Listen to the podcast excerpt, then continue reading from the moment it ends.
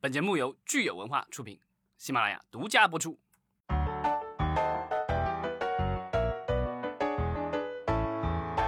欢迎大家收听新一期的《影视观察》，我是老张。Hello，大家好，我是石溪。上一期节目我们聊了这个亚马逊砸钱哈收购了米高梅，我们的听友我的世界那么大，他对此事呢有自己的看法。他说估计奈飞也想买米高梅，呃，但是呢还是拼不过亚马逊的财大气粗啊。嗯，这个之前网络上就是公布这条消息的时候，你当时也有一些媒体报道说啊，其他的一些啊，就是算是亚马逊的竞争对手也出了价，包括苹果啊什么这，有可能也有奈飞这，但这些公司的出价可能都只有可能五六十亿美元，五六十亿美对，嗯，对，那这个跟那亚马逊最后的成交价八十几亿美元是有差距的，嗯，呃所以呢，最后是亚马逊是这个最后成功拿下了。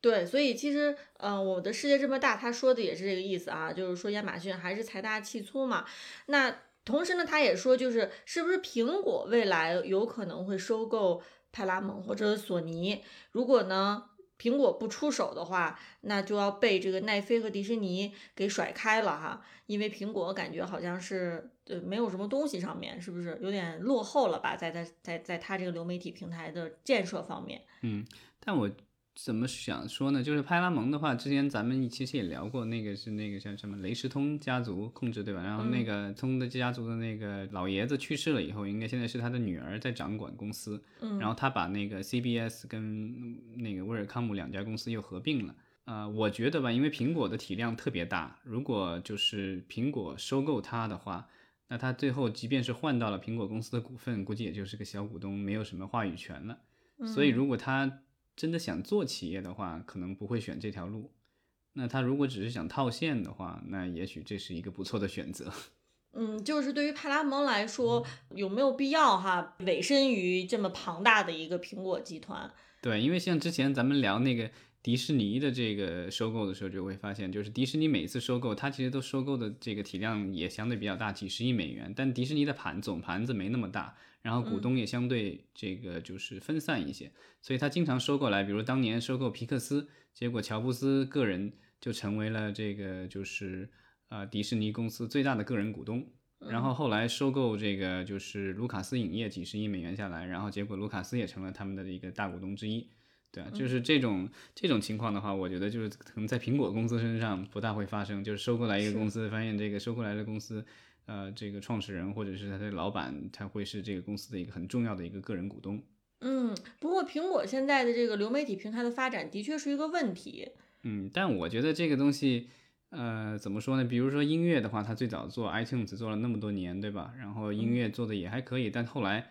也被这个新新新来的这个 Spotify 给给给击败了，对吧？是的，对啊，所以但对他的这个，他公司因为业务范围广，他有硬件，有这个服务，然后这个有音乐，有游戏，啊、有电影这些东西都有，所以我觉得对他来说，这些可能都算是一个小买卖吧，不会影响到它整体的公司。只要是呃用户愿意在苹果的设备上消费啊、影视或者是音乐或什么的这些媒体呃产品。啊，不管它是苹果本直接卖的，还是其他公司卖的，反正苹果公司都得拿钱。是的，是的。所以看起来，其实苹果更擅长就是它还是做这个平台，然后等于在它的平台上去分销这些内容。对它的这个它只要抽抽抽抽成就可以了哈。对它其实不一定非要把这个原创内容做好。对，就是包括这个苹果，呃，这个 Apple 这个叫什么？它那个叫苹果家的这个呃视频平台推出的时候，当时很多人的第一感觉就是苹果要做的不像是一个自己要做的流媒体平台，而更像是一个有线电视公司嘛。之前咱们也聊过，因为它其实如果大家打开这个苹果的那个就是它的这个视频的 APP 的话，就会发现它除了有苹果自己本身的这个这个呃视频的内容以外，它还就其他家的所有的都集成在里面，所以它其实类似于呃传统的这种有线电视机顶盒，你打开了以后，对吧？就是比如说这个东西是央视提供的盒子，对吧？然后你可以看到央视节目，但你也可以看到全国各地卫视的节目，然后什么之类的东西都有，所以它是一个集合体。所以呢，就是呃，苹果它自己的内容能挣到钱，当然我何乐而不为之呢？但是如果是其他的平台的这些呃、内容在它上面就是很受欢迎，然后苹果也会因此受利，所以我觉得对他来说，他可能不一定说愿意花那么多精力去做这个事情。吃力不讨好的话。就是它归根结底不是以在做内容的这个思维去做这个平台哈。对它的内容的话，我觉得怎么来说都是要反哺这个整个生态系统的。没错，所以我们上周其实聊了很多关于美国流媒体平台的情况啊。这一期节目呢，我们还是把目光拉回到国内，看一看刚刚发布的二零二一年中国网络视听发展研究报告。呃，其实这个报告呢，针对的是二零二零年我们国内网络视听发展的一个情况。对，就是其实也是六个月以前的事情了，就截止到去年年底啊。当然，我觉得其中的一些数据的话，就是还是挺有意思的，咱们可以看一看。因为之前其实这个报告，因为每年差不多都这个时候发，对吧？之前一八年、一九年、二二零年咱们都聊过。没错，呃，所以其实通过这个报告呢，我们还是能看到未来这个互联网视听发展的一些新的趋势哈。那咱们先来看看这个报告，它本身呢有这样五个大的结论吧，我们可以按照它的这个结论来依次说一下。第一个是说所谓的泛网络视听领域继续稳健发展，呃市场规模现在是破了六千亿。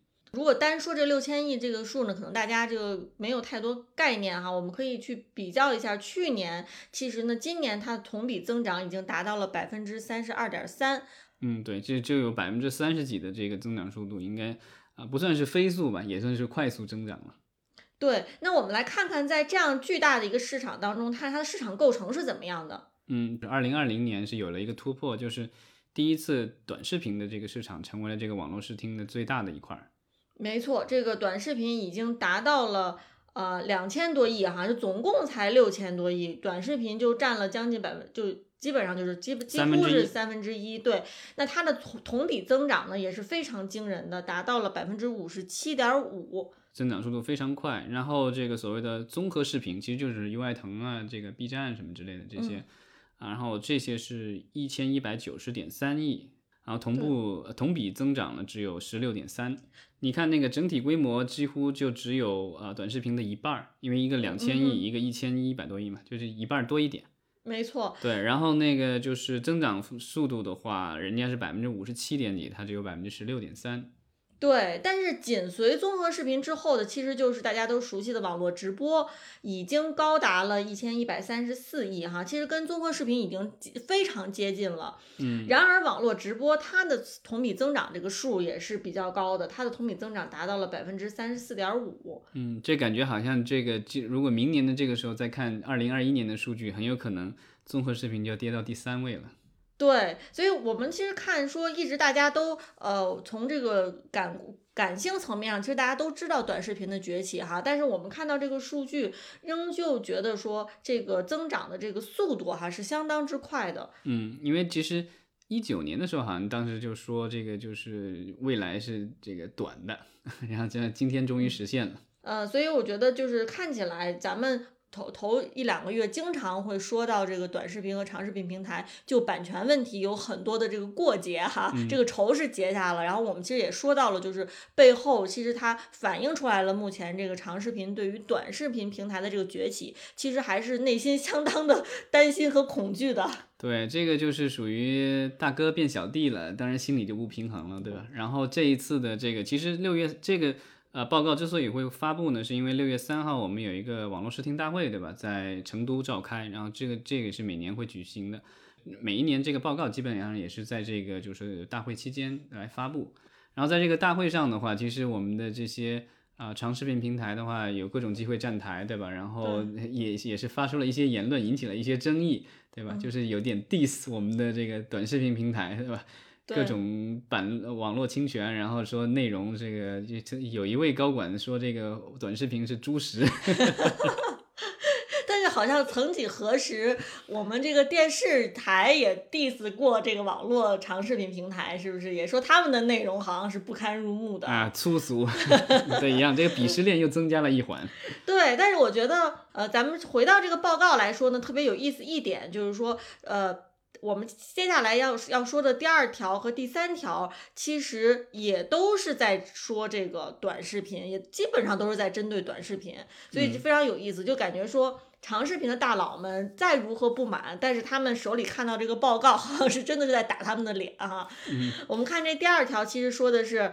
短视频使用率将近九成，就是网络视听。用户的总体规模在增长，但是这个增长出来的结果呢，是短视频也又是最大的赢家。对，呃，截止到去年年底，我们国家的这个网络视听用户规模是九点四四亿啊。这咱们国家最新的人口普普查出来是十四亿人，对吧？差不多十四亿。然后呢，接近十亿人都用网络视听服务。这个当然，大家注意的是，网络视听的话，这个包括我们的一些视频网站，当然还有一些就是我们包括你们现在在听的这个就是喜马拉雅，对对对，和听有关的也是这个在这个视听的这个市场范围内。嗯，那就是九点四四亿啊，比二零二零年年中的时候，就六月份的时候增长了有四千多万，增速还算比较快了。就整全体网民里有百分之九十五点四是使用，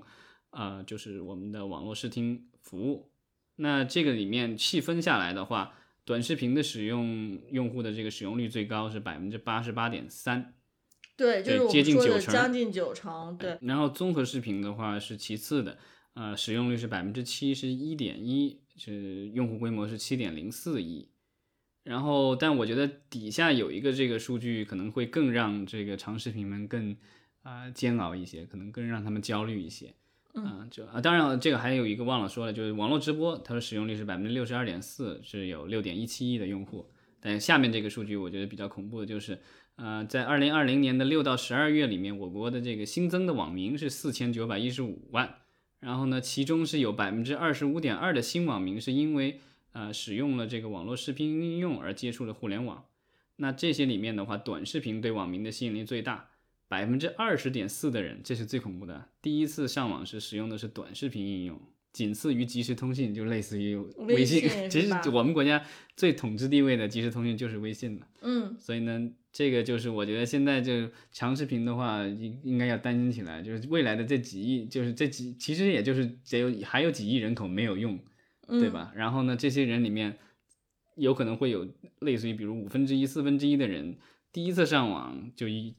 用是因为短视频，所以其实简单说就是这个拉新的能力嘛，对吧？就是短视频拉新的能力是远远高于长视频。对，因为以前比如说大家就是。呃，最早比如说上为什么上微信？因为周围的人都上微信了，你不上微信没办法跟人家沟通联系，对吧？对，你可能是生活上，或者是业务上，或者甚至比如说孩子上学了，你老师得跟你用微信联系，对吧？嗯，之类的。那现在的话，还有一些人就是因为是因为要用视频的这个 这个短视频的应用才才上的这个就是网络，这个我觉得就是这个数据还挺有意思的。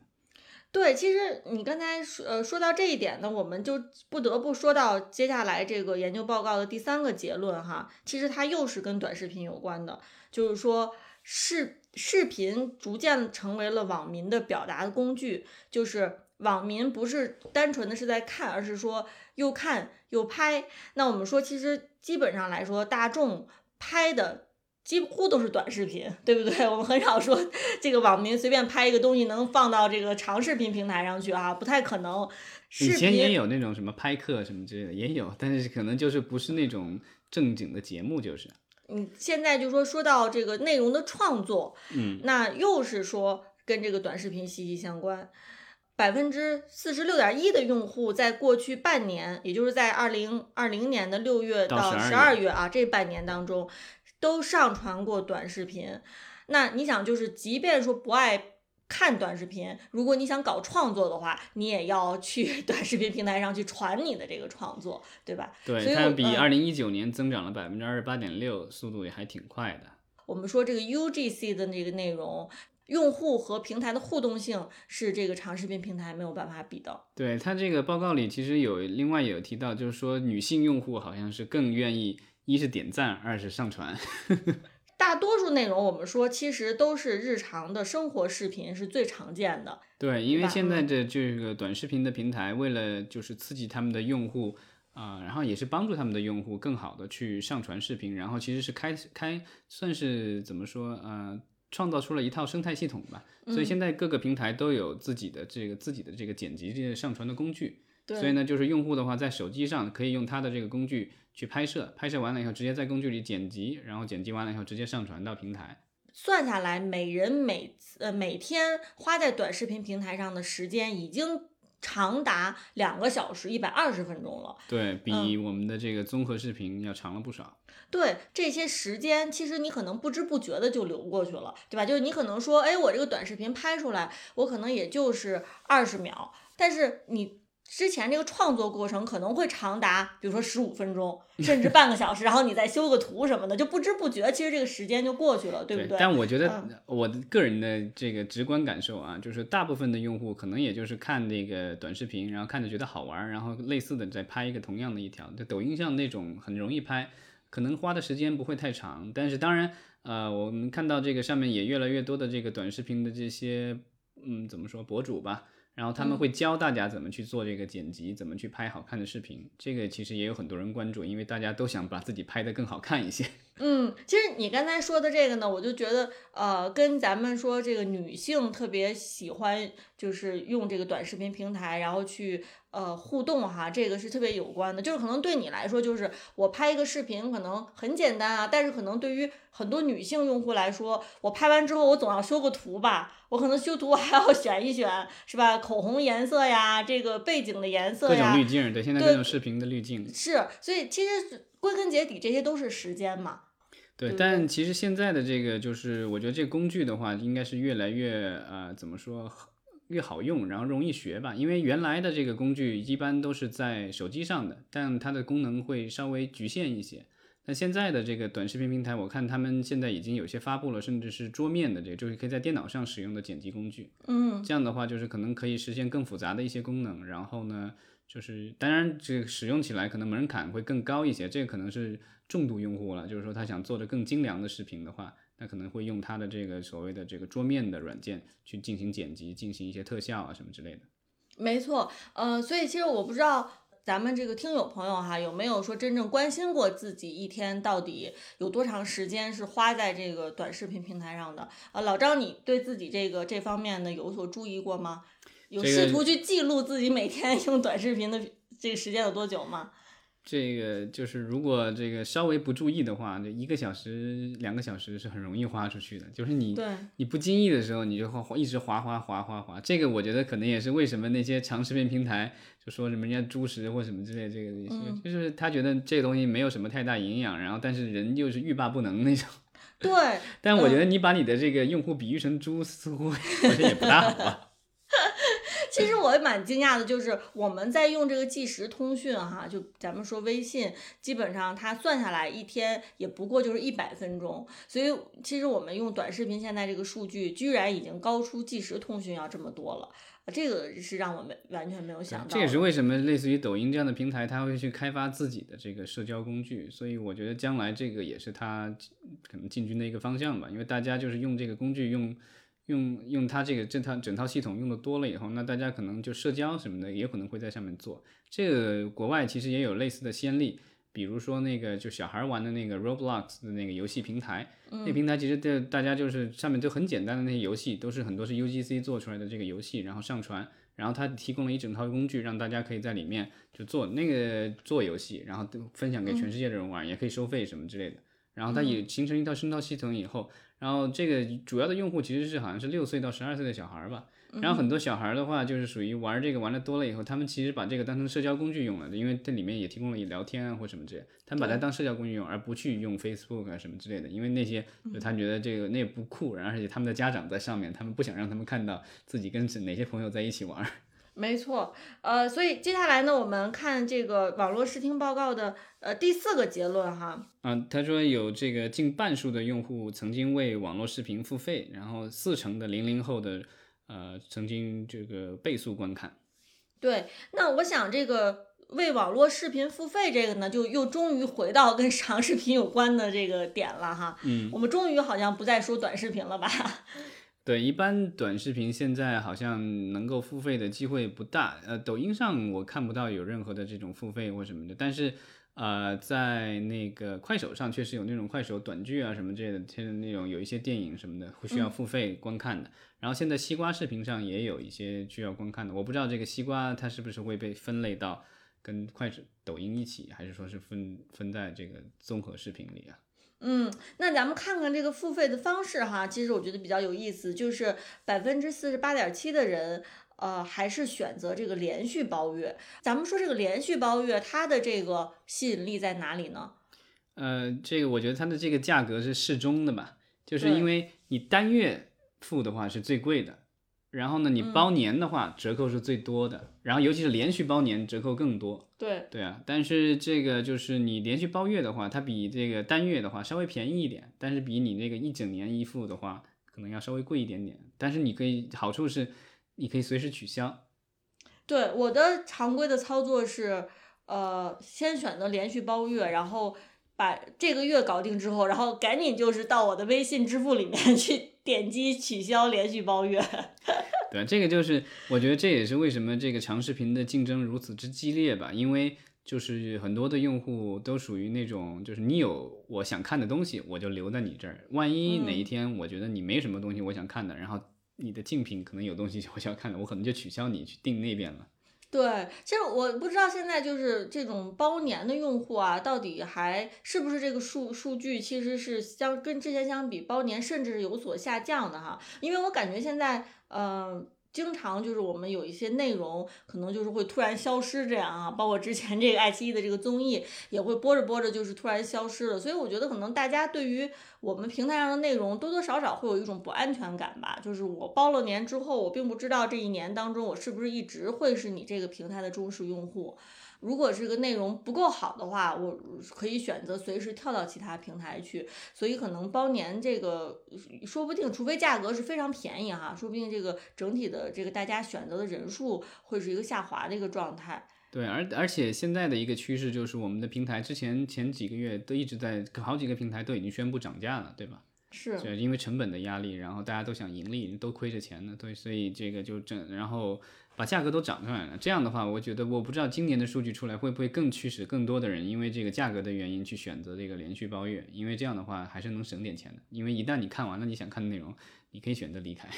对，但是其实有一个很有意思的事情，就是奈飞本身它是没有包年这样的选项的，是吧？它只是有这个连续包月。对，反正按照我的使用经验来说，它就是只是提供了不同的档次而已。之前咱们的节目里也聊过，就比如说最低的档次的话，可能只有标清没有高清，然后呢只能在两台设备上同时使用什么之类的，它可能稍微便宜一点。然后呢最高档位的话，可能就是有四台设备可以使用，然后可以看四 K 的这种什么的。中间还有一个是一零八零 P 的这个这个就是清晰程度的。然后那个设备上好像可能也是四台几台，反正它是有这个区别，但内容都是一样的。然后另外的话，就是它那个价格的话，就是你按月都是按月收的，就是你基本上给他一个信用卡或什么之类的，或者是你预付费什么在里面，然后他每个月扣，对啊，他每个月就是固定的这个钱按月去扣，他没有说一次性让你交一年的钱，但是就是。啊、它的竞品就有点不一样，比如亚马逊的这个 Prime 呢，它是有按月和按年来报的，就可以的。嗯，迪士尼家应该也是有按年的。对迪士尼的话，迪士尼家的话，它也是就是你单月这个价格，然后如果你一年买的话，它有点折扣。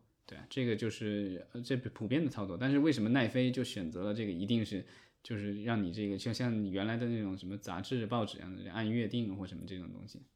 对，那呃，其实，在我们刚才说的这个视听报告的第四点里面哈，它除了有提到这个用户愿意为网络视频付费之外呢，它特地还说了，就是有四成的零零后都是倍速观看。我们都不属于零零后了哈，但是不得不说，其实我现在看这个咱们国内的这个内容，也经常都是倍速观看的。因为选择的内容实在太多了，然后你想多看一点东西，对吧？然后跟朋友比如聊天或什么有更多的这个可以聊的东西的话，那你时间又有限的话，或者这个内容实在有点无聊的话，那你可能就只能够选择倍速了。但反正我看现在的这个所谓的倍速的这个，基本上好像最多也就是能提到两倍速吧，好像也没有说有特别快，特别快可能也看不懂了。那你可可以拖拖进度条。啊，对啊，那那就只能跳着看，对啊，那个也有，对吧？就现在国内的这个有一些网站提供的，就是比如只看某某某演员的这个功能，我觉得就是很、很好玩儿。就是你比如说我只只爱这一个 idol，对吧？然后他演的剧，我只看他的片段，没有他的片段我不要。对，其实我们之前在说这个聊综艺的时候，我印象特别深刻哈、就是咱们说综艺节目现在真是太长了，就动不动就是两个小时以上。其实咱们今天说的这个研究报告里面，他也特地说了，就是综艺是越来越长。所以其实我觉得很多人看综艺，要么是说你可能在做家务的时候，你没有说注意力百分之百集中，你就在把它放个背景音；要不然你真的如果是说，哎，我想看哪一段哪个人的话，我可能其他就拖拖进度条就过去了哈。所以就是这么长的内容，但是真正观众吸收的百分之百专注力。注意去吸收的东西到底有多少呢？其实这是一个问号。我觉得不管是这个综艺还是啊我们的剧集，可能就是水分都是还是比较多的，所以剧情相对拖沓一些，然后可能一些桥段或什么问题，就是大家可能就喜欢这种快快速的播放，或者是呃就是跳着看。嗯，所以其实我觉得咱们说这个剧情拖沓的话呢，现在也有很多这个。呃，内容提供方他们把这个剧集，就响应之前咱们聊的这个政策的号召嘛，就是说把这个剧集的集数给缩短，让这个剧情能够紧凑一些。嗯，对，这一次的报告里其实也提到了，三十集以下的这个剧已经占了百分之八十几了，对吧？对，我们之前还特地说过，就是国家出台这个政策哈，其实就是严打的是这个剧集注水。对，然后甚至就是。更短的这个十二集或者以下的这个，其实占了总总的剧集量的是百分之三十几了。这个就是其实已经算不嗯挺多了。因为之前的话，其实我们之前聊的时候其实聊过，就是大陆咱们大陆地区电视剧刚开始的时候，因为那时候穷嘛，然后电视剧这个成本不高，所以呢经常会拍这种几集的电视剧。但后来的话，几乎就这种电视剧就几乎不见了，对吧？大家都拍的是长篇巨制，尤其是后来有了这个限古令之类的以后。然后呢，这个古装剧集的话都是七十集、八十集、九十集这么来，对吧？然后但现在的话，因为呃广电总局的这个就是一个算是限令吧，对，其实也不，其实也没有说完全限制，只是说鼓励大家这个多做短剧，对吧？所以呢，现在的话就是呃，我觉得这个效果应该是挺明显的。对，针对这个集数变短哈，我们之前其实一个最大的疑问是说，它是不是会影响这个。赞助商，因为其实剧集如果很长的话，其实赞助商的露出也会更多嘛。对，所以现在的话，就是他们做各种剧场嘛，什么迷雾剧场什么这这个，包括现在的这个呃芒果，他们在电视和这个网络端都做那个什么叫叫季风剧场什么这个，它都是什么八集、十二集的这些剧嘛。那这些剧做出来以后的话，它可能单个的话，你可能去找赞助或什么之类的，可能因为你播放时长有限嘛，即便是你一周。播两集，你十二集也就是能播六周，对吧？这个而且是一周才两集的这个报露出，那跟以前的每天两集能播一两个月的这种明显没法比。对。那所以呢，他把这个就打包成一个剧场，这个我觉得他们可能也是就想的一个变通的办法，就是做成剧场了以后，然后我可以这个整体的剧场，你看之前迷雾剧场，我就看他们在地铁里就有这个，就以剧剧场，它不是以某一个剧。它可能是有某个剧的剧照和演员什么放在那儿，但它的它的这个整最大的那个字，其实体现的是“迷雾”这两个字，“迷雾剧场”，就是以它的整体的这个品牌来面向公众的。嗯，其实“迷雾剧场”我们大家都知道，它最爆款的啊，最出圈的这个剧其实是《隐秘的角落》嘛，嗯，对吧？但是你说这个剧场这种模式，它的商业上是不是成功？呃，我觉得其实还是有待观察的，因为。呃，一个剧场里面某一个剧的成功，它是不是一下能带动其他的剧？其实这个我们也都不是很确定。你如果说一个剧真的是时间延续的比较长。啊，就是引起这个全民的这个关注，像之前大家都知道的这个《延禧攻略》，好像这种它的商业价值其实是很大的。但是你要是回到说这个《隐秘的角落》之后，这个后续的一些跟这个剧或者跟这个剧场相关的一些商业的一些效应到底怎么样，好像我们也不能很肯定。嗯，因为怎么说呢，就是它这个剧的话做成的是基本上啊不带有续集的那种。所以呢，这个东西就是你能造成呃多持久的影响力，就是这个是一个问题。但是我觉得，就是作为一个平台来说，我觉得因为它的用户像我们刚才也聊了，都是这种按月的这个连续付费什么的，所以你得你得不断的有某个阶段每个阶段都有一个小爆款或者一个大爆款，能吸引住这些用户其实就够了。但这个其实对平台的这个制作能力来说的话，确实是一个不小的挑战。这也是为什么像类似于像奈飞啊、像迪士尼家什么之类的，他们现在就是砸大价钱，对，就是你只能是狂砸，你不知道，因为你可能一百个剧里面可能有就有几个很出彩，那这你是那就够，这是可能奈飞的策略。那迪士尼家可能没有那么多剧集，但是它都是用大 IP 砸，所以呢，这个就是它成功的概率也是相对比较高的。但国内现在平台的话，我觉得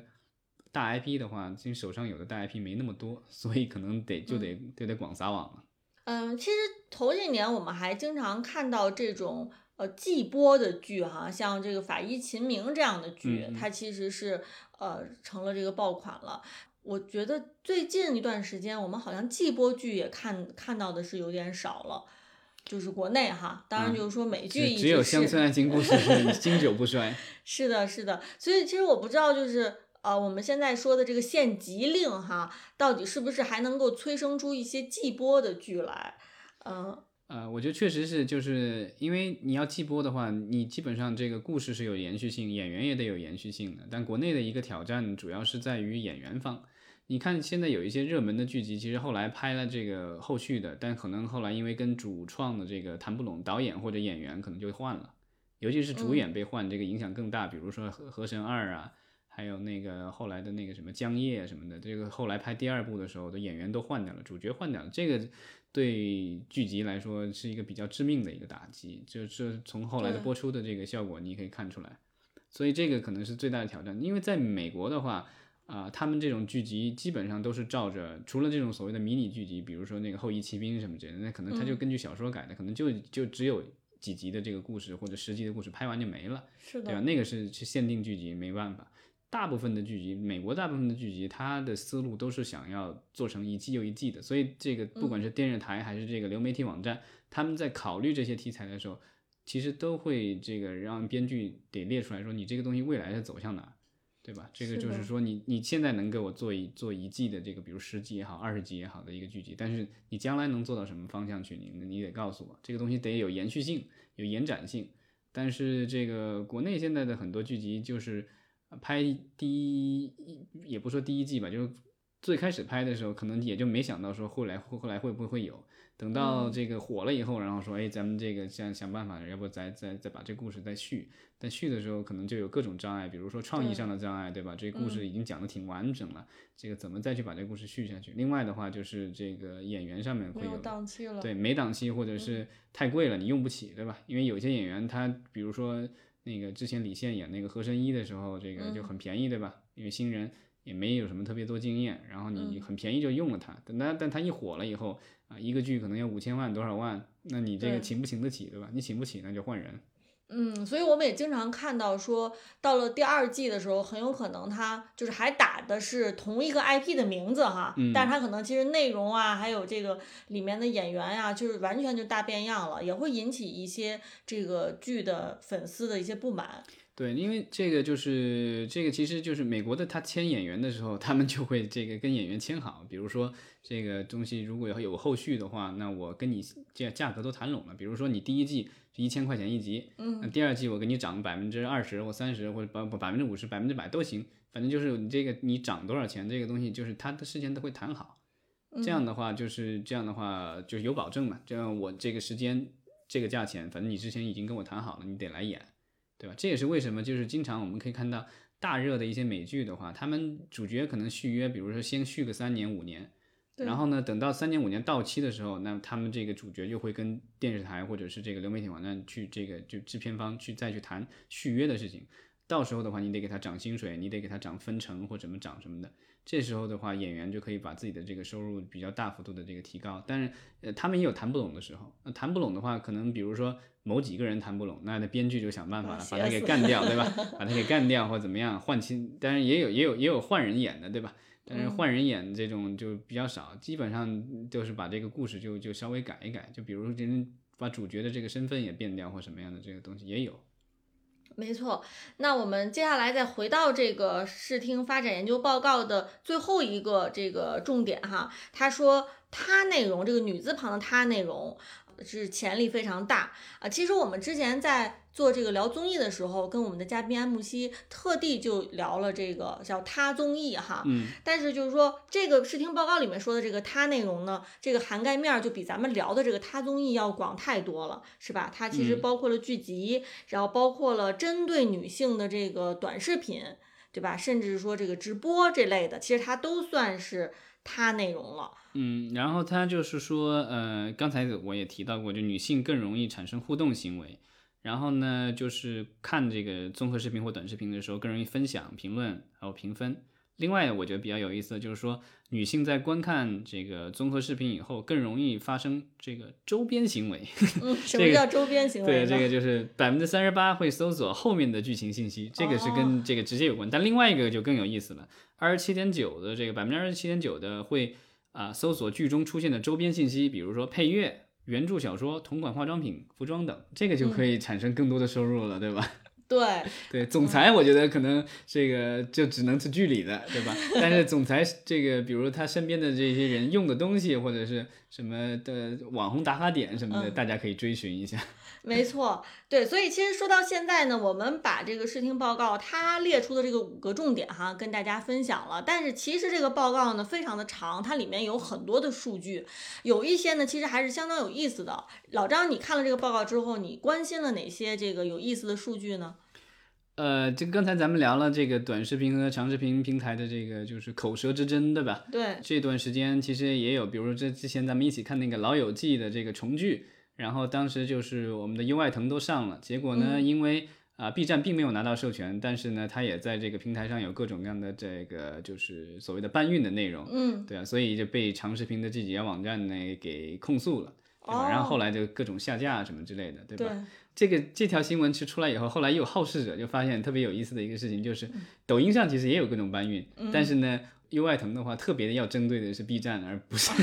不知道为什么啊，这个不知道是为什么，但无所谓。就是说长短视频之间的话，其实是有这样的一个争议的，对吧？然后之前也有说这个各种这个什么二次创作啊或什么，咱们之前都聊过。但这个这个报告里有一个很有趣的数据，是说有百分之六十左右的这个网民，他是因为看过了短视频的这个介绍某个剧集或什么的综艺节目之后，然后再去看相关的这个就是正片儿。嗯，所以。这个数据我觉得比我们之前想象的好像是要多一些，对吧？我们之前只是一个比较感性的认知，就是大家包括我们有听友留言哈，就是说有的时候去看长视频，都是在短视频里面刷到了这个这个正片的这些介绍之类的。但是我其实没有想到说，居然有百分之六十的人 都是这样的。对，所以它的引流作用，我觉得其实是很明显的。但是我们其实说这次针对 B 站的啊，呃，这个哔哩哔哩的，其实我觉得可能也是有这样一层问题，在于说哔哩哔哩它本身也是个长视频平台，所以可能就是这个长视频平台自己内部先出现了这个很就是这个窝里斗嘛，就是在跟抖音去斗之前，长视频平台自己内部可能都在这个分蛋糕，对吧？都在分这个利益，嗯，因为我们其实说这个。目前长视频平台已经是有五大视频平台了，而不是像我们之前说的这个三大优爱腾，对吧？我们这个视听报告其实已经名正言顺的把芒果和 B 站，B 站对，就是跟这个优爱腾并驾齐驱，算成五大视频平台。对，这五大平台占了快九成的市场。对，所以就是可以感，我我相信，比如我们去年在聊这个研究报告的时候，就是可能还是在说又爱腾，优爱腾。但是今年其实你你就必须要说啊，在说又爱腾的时候，你甚至像我们在说盲逼，这个很不好听啊。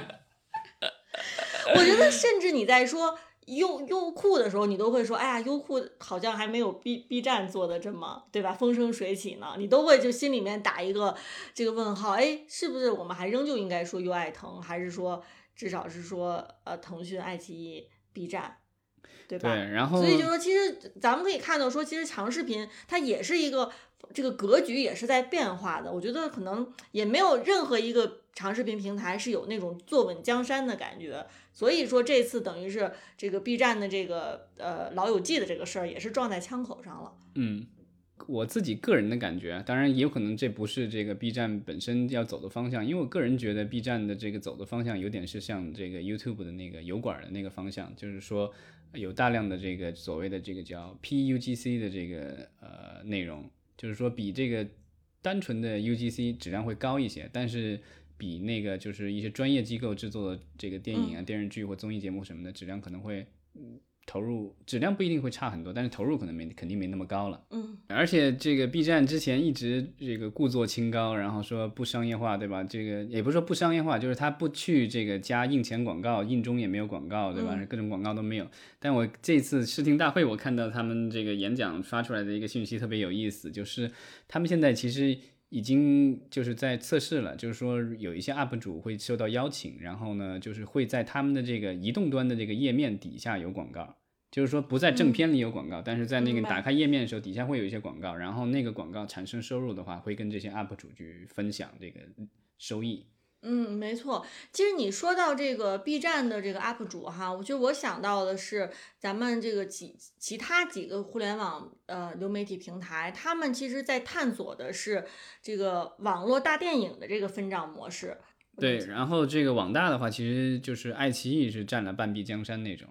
对，没错。像所以爱奇艺可能就是要一直去探索他们跟这个。网大的这个制片方，他们之间的这个分账关系，就如同是 B 站跟 UP 主之间的这个利益分配关系是一样的。对，然后啊，爱奇艺最近也宣布了一个所谓的云影院的一个计划。然后我们之后的话，就先做一个小的预告，之后我们会和之前的一位老嘉宾一起来聊一下，就是我们之前提到过的这个 PVOD 啊，高端付费点播以及相关的一些事情，这个敬请大家敬请关注。对，因为我们说到现在这个网络电影这个词哈，其实我们还都觉得有点模糊，就是网络电影到底指的是不是 网大了，还是说它可以涵盖说，呃，就是院线电影，但是呢是这个窗口期结束之后。进到这个视频平台的院呃电影，现在好像也叫网络电影了。所以其实我们看这个网络电影这个词，好像现在还是处于一个比较模糊的一个大家探索的过程当中。这个我觉得就跟你说剧一样的，以前说剧都是电视剧，对吧？现在的话就是网，然后后来就分电视剧和网剧。但现在的有些网剧既在电视台播，又在网络端播，然后同步的什么的，你能说它是网剧吗？也不能，也说它电视剧，然后是网台同播。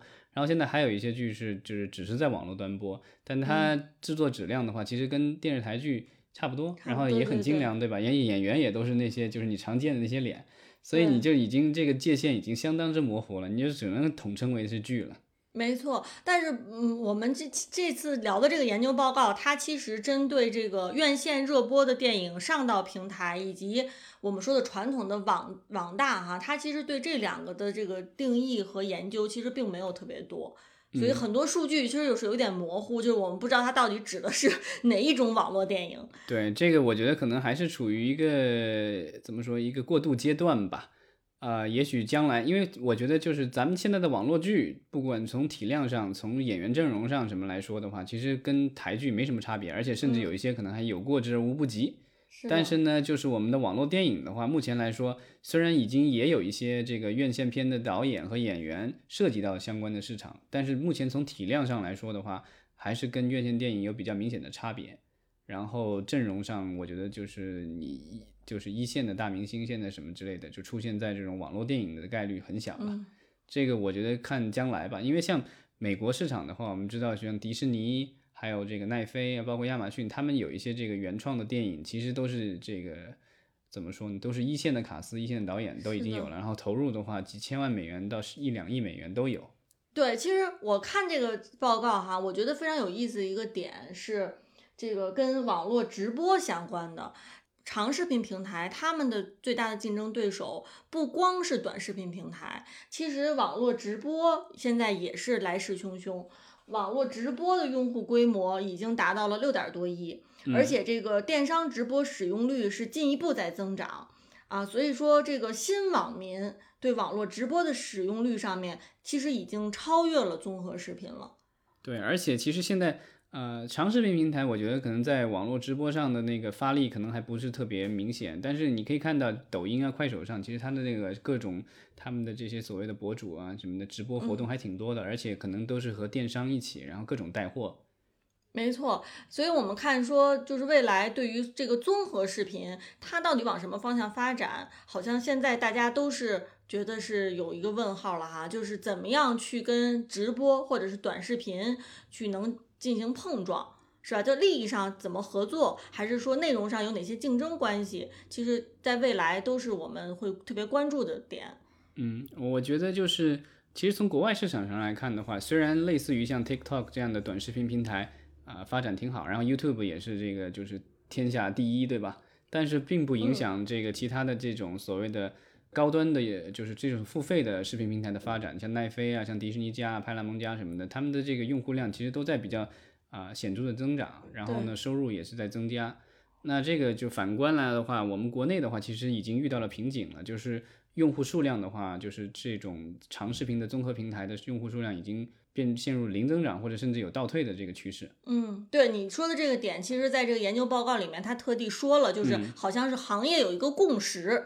就是说现在这个会员规模其实基本上进入到了一个呃增势放缓这样的一个阶段，吧？对吧就是说你说的这点是其实大家都能直观上都能感受到的一点。对，然后这个的话就是，那用户量上不去，你要增加收入的话，那只能够这个就是开源节流，对吧？嗯，那开源的话，可能就是广告你能不能这个多赚点，这个是一个问号。但是呢，会员的话，你涨点钱，可能还能多赚点，对吧？所以现在大家都是忙着涨价。对，但是这个特别矛盾的一点就是，你如果光忙着涨价，你的内容质量没有大幅度的提升的话，可能也是会有出现问题。对，反正这个东西就是，那这其实就意味着我们的长视频的这些综合性平台的话，对内容的投入可能还得要持续保持在一个高位上。那那样的话，可能对他们的这个迈向盈利的那一天，其实还是有所障碍。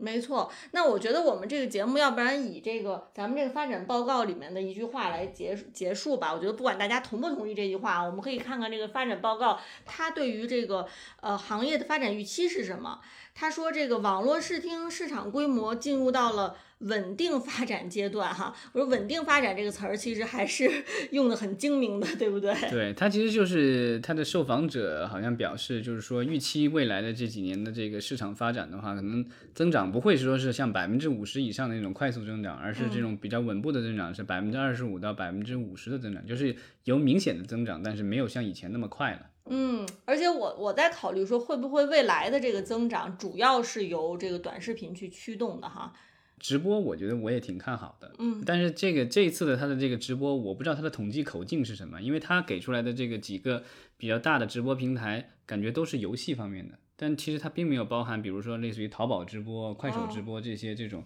以带货为性质的这种直播。明白。对啊，所以我不知道它的统计口径是什么，但是我觉得直播市场的话，其实将来也还是会很大的，因为呃，毕竟现在的这个电商还是在蓬勃发展当中，然后呢，这方面的需求有很多，然后短视频还有包括 B 站这样的平台，其实创造出来很多的这种网络红人，然后他们其实通过分享自己的生活，或者是分享知识，或者是做一些搞笑视频或什么，就是剧情类的东西，他们这些东西虽然对用户并不收费，但是呢，把他们的知名度提高了以后，他们就具备了商业价值，然后他们会自己有公司，或者是通过 MCN 这种，就之前咱们的节目聊过这种这些运营公司，然后帮他们去实现商业化，对吧？带货也好，或者是打广告也好，或者是这知识付费或什么的的各种方式，都可以实现自己的这个变现。对，所以我们之后在节目当中呢，也可以多关注一下，就是这个直播内容和娱乐相结合的啊这样的这个呃商业模式以及它的发展趋势。对，因为毕竟就是所有的屏幕，它其实要竞争的都是就是所谓的受众的一天二十四小时。所以，我们听友里面如果有对这个直播内容特别感兴趣的啊，经常看直播的，然后经常看直播买货的，也可以跟我们分享一下你的这个用户经验、用户体验。对，然后最近宣布的这个三胎的这个消息啊，对，如果真的能够造成人口的向上增长的话，或者是至少这个把我们的这个人口啊、怎么说减少的这个趋势给给给止住的话，那也许这个是会对 我们的这个就是网络视听来说是一个好消息。没错，啊，对，另外的话就是，我觉得我们的这些网络视听的这个平台的话，如果就是国内市场遇到了瓶颈的话，那也许下一步的话，可能就只能是向海外发展了。因为像我们的这个游戏的话，其实就已经有不少公司都在走向海外了。